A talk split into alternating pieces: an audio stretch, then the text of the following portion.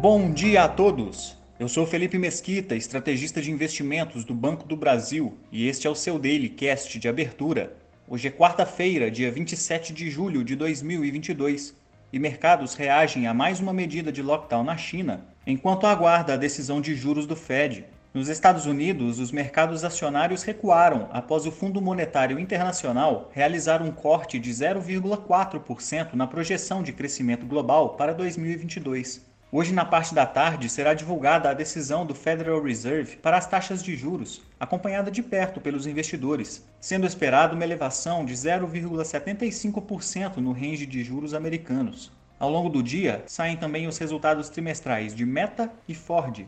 As principais bolsas asiáticas não apresentaram direção única, repercutindo o lockdown imposto na cidade de Wuhan, a um distrito com cerca de um milhão de habitantes, após ter quatro casos assintomáticos confirmados. Todo o transporte público foi interrompido e outros estabelecimentos foram fechados por três dias.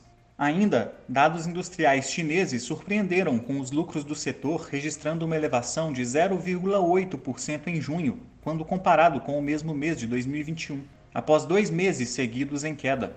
Os mercados europeus operam em leve alta após dia de balanços corporativos mistos ligados à mineração e instituições financeiras. Ontem, países do bloco fecharam um acordo para reduzir o consumo de gás natural ao longo dos próximos oito meses, a fim de tentar limitar os impactos de uma interrupção de fornecimento de gás natural por parte da Rússia.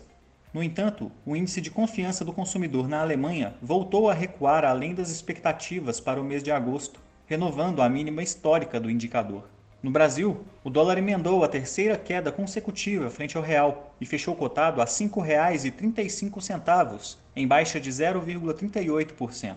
Já o Ibovespa recuou meio ponto percentual, encerrando o dia levemente abaixo dos 100 mil pontos. A divulgação do IPCA 15 de julho em 0,13%, bem abaixo dos 0,69 registrados no mês anterior, além do leilão bem sucedido de títulos indexados à inflação do Tesouro, auxiliaram a curva de juros a operar em queda ao longo do dia, mas o movimento não persistiu até o fechamento, com vértices curtos do DI apresentando leve avanço e trazendo os vencimentos longos para próximo da estabilidade no dia. Na agenda de hoje, temos dados do setor industrial, além da sequência da rodada de balanços corporativos, dentre eles Clabin antes da abertura, Suzano, Açaí e EDP Brasil após o fechamento.